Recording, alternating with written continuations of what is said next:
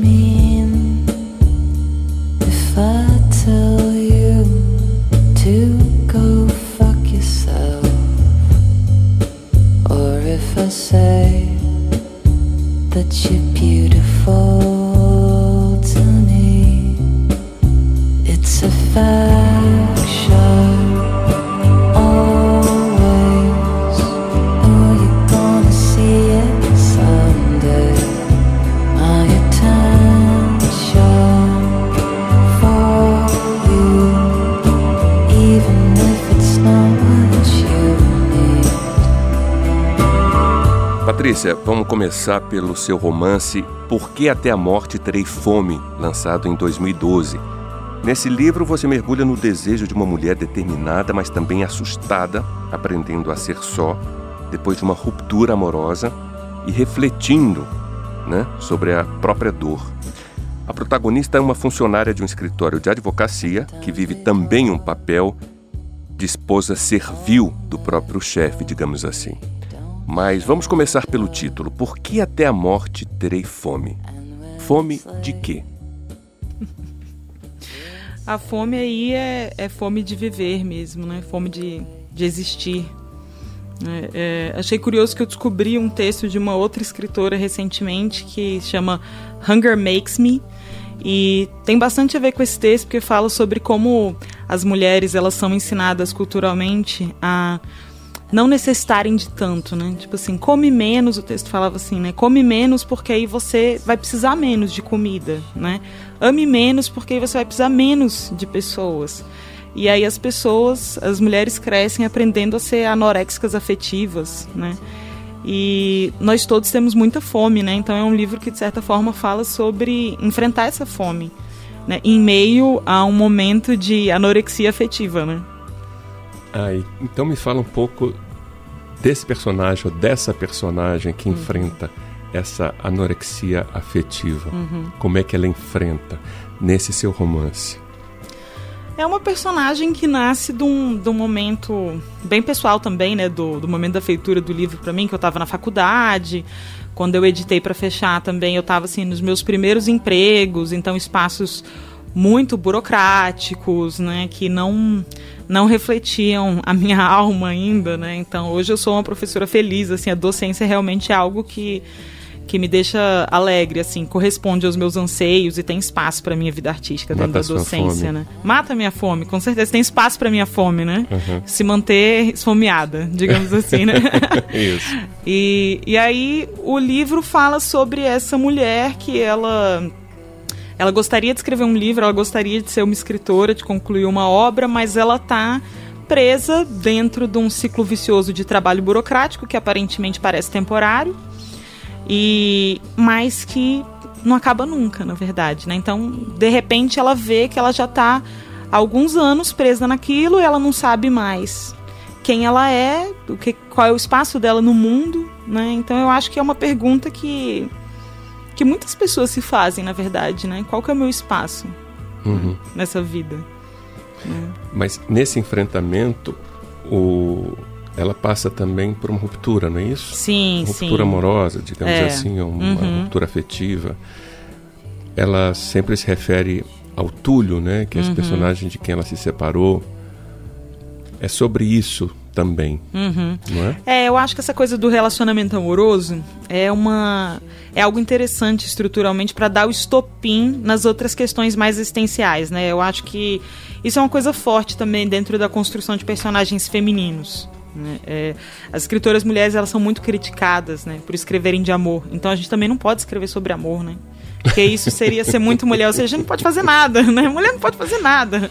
Não pode escrever sobre amor, não pode deixar de escrever sobre amor, sabe? E é um assunto, na verdade, que eu gosto muito. Relacionamentos, né? É, o meu livro atual agora é relacionamentos entre mulheres dentro do, de famílias, né? Então, assim, é, vó, neta, mãe, filha, né? Mas eu uhum. gosto muito dessa proposta de relacionamentos. Eu acho que é uma seara bacana para você trazer questionamentos existenciais mais profundos, né? Os relacionamentos, eles são ali um, um disfarce superficial, né, para questões muito mais violentas, né, de fomes muito mais violentas que habitam dentro das pessoas, né. Então acaba que esse estopim da, da quebra do relacionamento com Túlio, né, é o que motiva ela realmente enxergar várias outras dúvidas e problemas, né, e conturbações que ela já estava vivendo na vida dela. Patrícia, vamos a mais uma da sua lista musical? I Know Places, de Lick Lee. A Lick Lee, ela, ela tem umas músicas tão delicadas, tão maravilhosas. Acho que essa música ela reflete muito também assim de uma melancolia do, do meu trabalho. I know places we can go, babe. I know places we can go, babe. how fit he be. No, the how won't hurt he.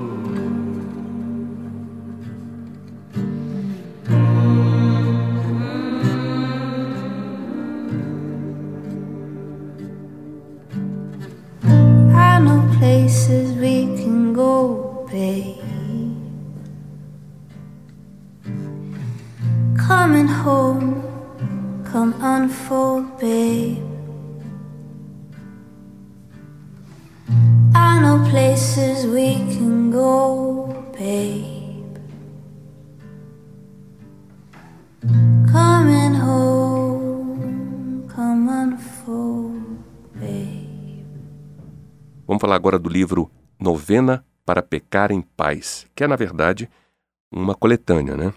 Você é uma das nove escritoras que rezam, recitam ou professam essa novena, não é isso? É novena porque nós somos nove autoras, né?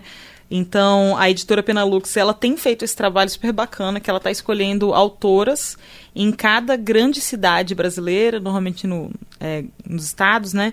E para fazer uma antologia só de mulheres, de contos, né? E aí eu fui convidada para fazer a antologia aqui do Distrito Federal. E aí acabamos que éramos nove né? E aí ficou novena para pecar em paz, porque eu acho que fala bastante da, da essência das personagens desses nove contos, sabe? Que são mulheres só querendo existir, né? Apesar de, de todos os abusos, de todas as dificuldades, né? Meu conto mesmo, que chama Santa Felicidade, é sobre essa mulher de meia idade que está indo no mercado e, e ela tá lá no mercado, enquanto ela tá fazendo compras, ela tá pensando sobre a vida dela, sobre o fato de que os pais dela agora moram com ela, então depois que os filhos dela cresceram, ela tem que criar os próprios pais também, cuidar desses idosos, que na casa dela praticamente ninguém segura o xixi dentro da bexiga, né, que o cachorro também é idoso e tal. E aos poucos a gente vai vendo que ela tem um problema com o marido dela e que esse tempo todo ela estava com as malas dentro do carro, pronta para fugir e ir embora. Eu vou terminar esse bloco lendo um trecho do seu livro Por que até a morte terei fome? Para o ouvinte entender como é que você escreve.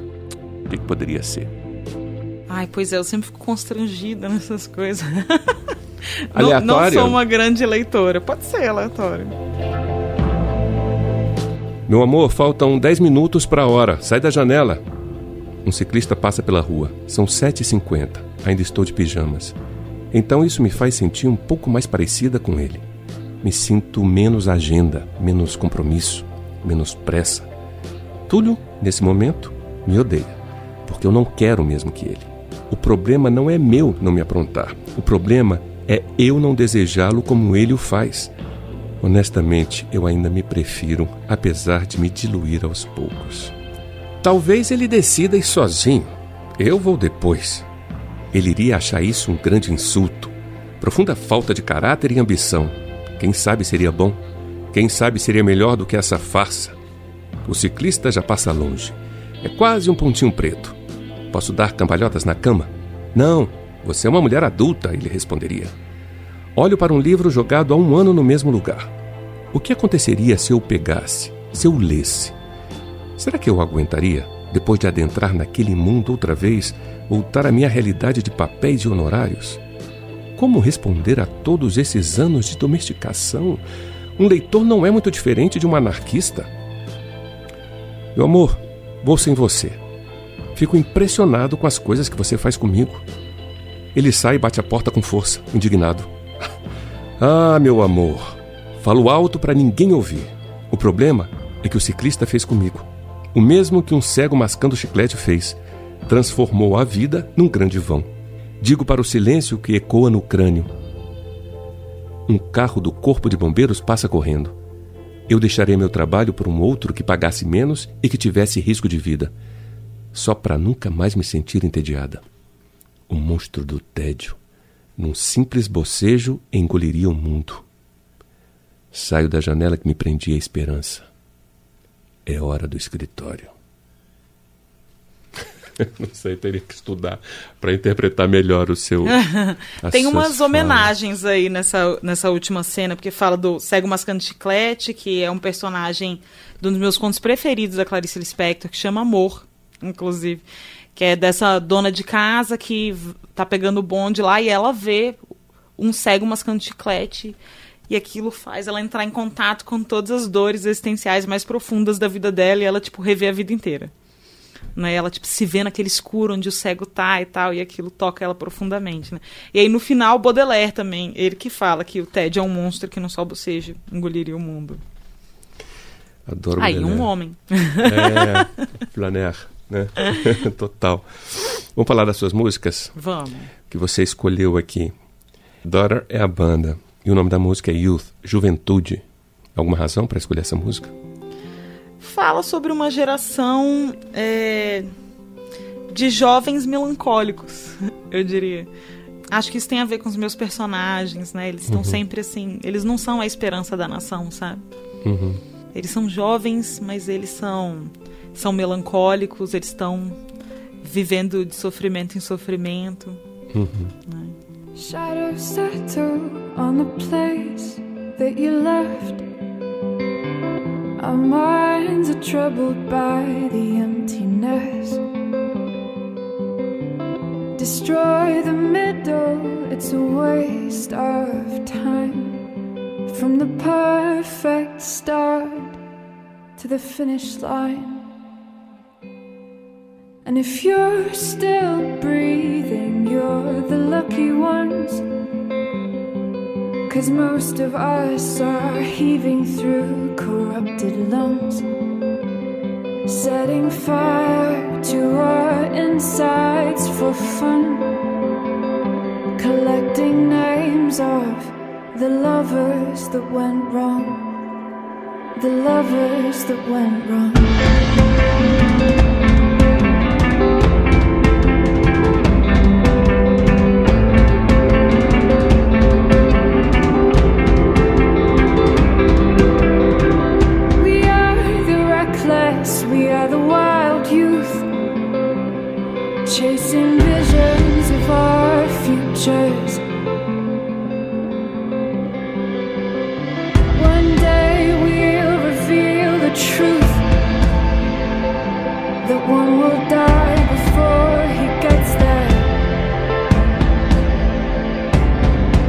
If you're still bleeding, you're the lucky ones.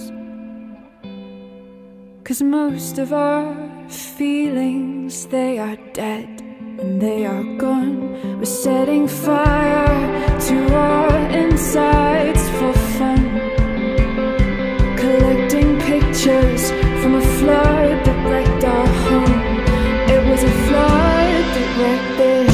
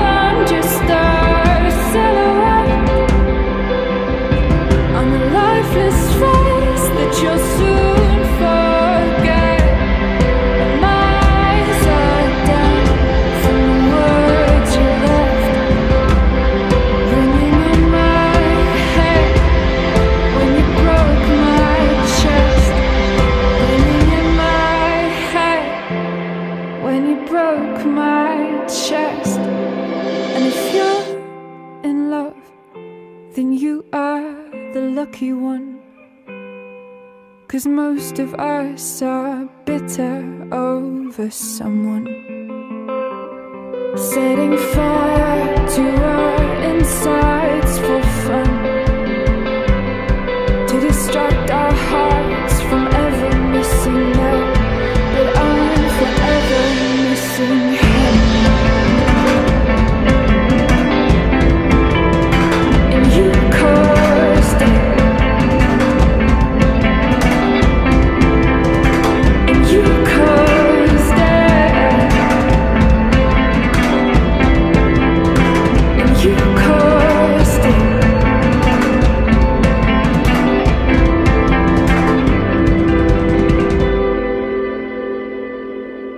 Você está ouvindo Trilha das Artes. Hoje eu converso com a escritora Patrícia Comeneiro. Fique na trilha, voltamos já.